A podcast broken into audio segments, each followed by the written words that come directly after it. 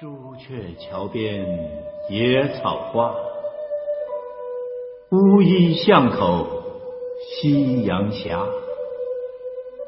旧时王谢堂前燕，飞入寻常百姓家。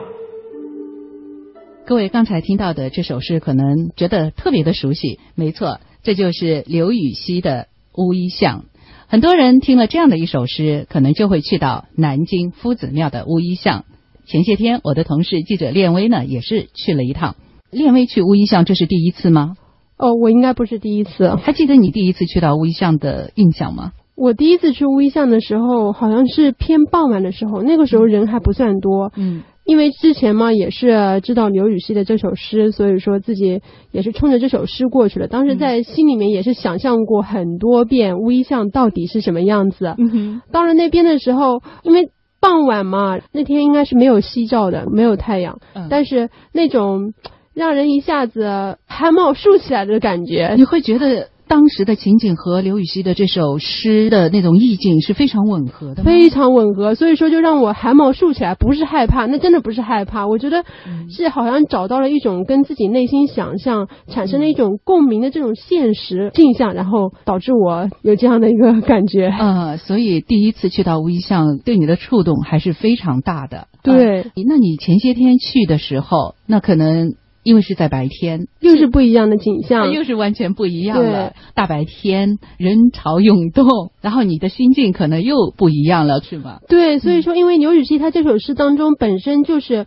呃，曾经这个王谢他两家是应该是非常的受欢迎，大户人家嘛，当时应该也是呃人潮涌动的。然后到后面又是很破落嘛，门可罗雀。我觉得这两种镜像完全就是这这是的一种反应。对对对，那天去的时候可能会想到要去跟周围的那些游客去聊一聊，哎，他们为什么会来到这样的一个巷子？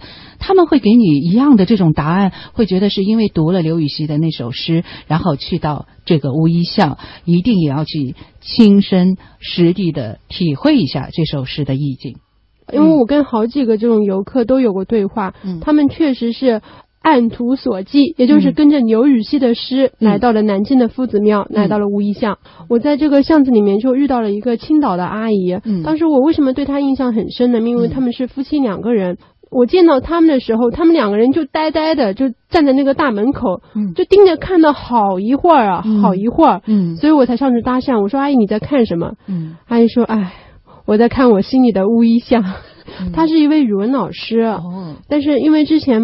他是教的这个中学嘛，一直都很忙，然后寒暑假也是都脱不开身，然后现在他退休了，嗯，他就说自己一定要来这边来一趟。我们都知道乌衣巷，它有一面这个粉墙上是写了“乌衣巷”三个大字的，没错。我们当时在现场就看到这个郑阿姨，她就呆呆的看着那三个字，看啊看的，然后一下子眼睛里好像就闪出光一样，她就跟我说：“你看，乌衣巷原来真的是这个样子。”想象的空间挺多，呃，就是好像有一种，就是好像是很熟，但是没到这个地方来过，就是就想来看看到底是怎么个事现在正好过来到这个地方来看看嘛。哎呀，就是确实，这个乌衣巷啊，我也去过，很多很多人也都去过。可能看了以后，乍一看会觉得这条巷子真的是啊，非常的普通，和其他比如夫子庙。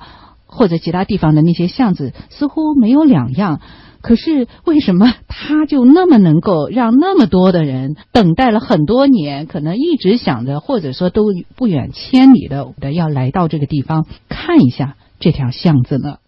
其实不只是外地人哦，就包括南京本地人，嗯，他们好像也是特别的青睐这个乌衣巷。应该是在去年，去年的南京就票选过这个南京的十佳地名，嗯，然后乌衣巷呢就高居榜首。其实就名字的本意而言，乌衣巷确实不是特别的优美，也没那么优美。可是它为什么能够独占鳌头，博得市民的这种认可和厚爱呢？对我们也是采访了南京的这个知名的地名专家薛光，嗯，他给了我一个答案，非常简洁。嗯，一开始他就说沧桑感，沧桑感。对，那他也说到了这个刘禹锡的诗，也是一大因素吗？对，刘禹锡的诗也是一大因素，而且刘禹锡的诗应该说是更好的将这种沧桑感进行了一个概括。他就说乌衣巷呢，呃，主要是因为六朝时期孙吴时代呢，这里的驻军他们穿的是黑色的制服，嗯，所以小巷就得了这样的一个名字。而他能得到高的认可呢，更多的是因为沧桑感。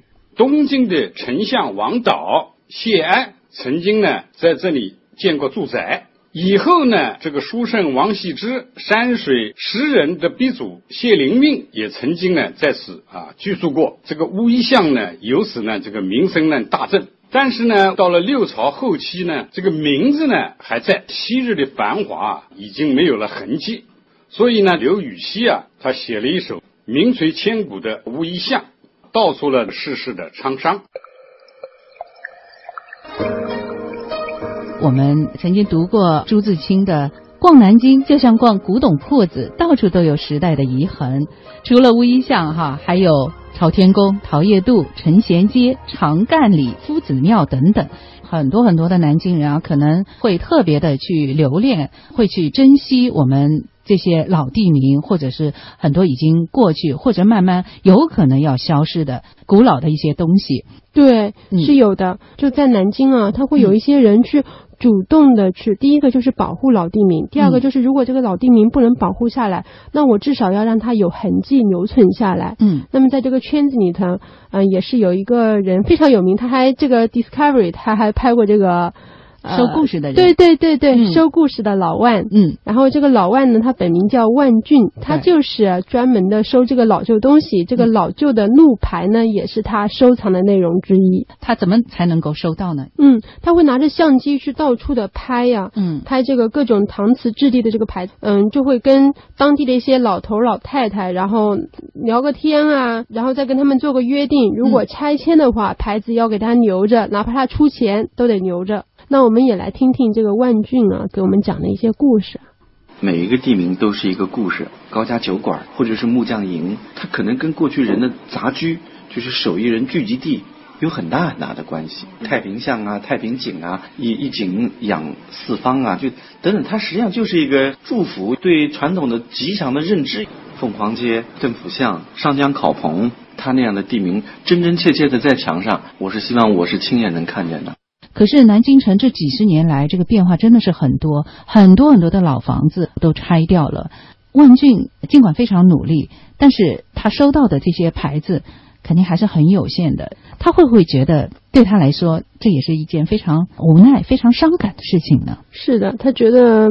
就是走的越多，然后收的越多，然后遗憾也就越多。因为毕竟万俊他是一个人嘛，有的时候他赶到什么地方的时候，或者是他知道了哪边有哪条街巷要拆迁的时候，过去的时候已经没有了。在仓巷边上有十来米的这样的一个巷子，叫做月牙湾，很有诗意，但是它已经消失了。比如老城南很多就慢慢慢慢就没有。生姜巷，过去卖生姜的，还有这个古董巷，慢慢慢慢慢慢就消失了。列为南京市有关部门会不会看的有些特别有历史价值的一些门牌路牌也会收起来呢？是把这些路牌门牌收起来，这个好像没有。嗯，但是呢，因为这两年可能像万俊这样来关注。我们这个城市的这个根，这个城市底蕴的人呢，也是越来越多。嗯，大家可能也会关注了这样的一些老地名，就希望这样的一些老地名不要留在路牌上，不要留在这样的一些门牌上。嗯哼，呃，最好呢，那个老地名它就在那儿，让我们就一直能看得到，这样是最好的一个结果了。大家也在朝这个方向去努力着。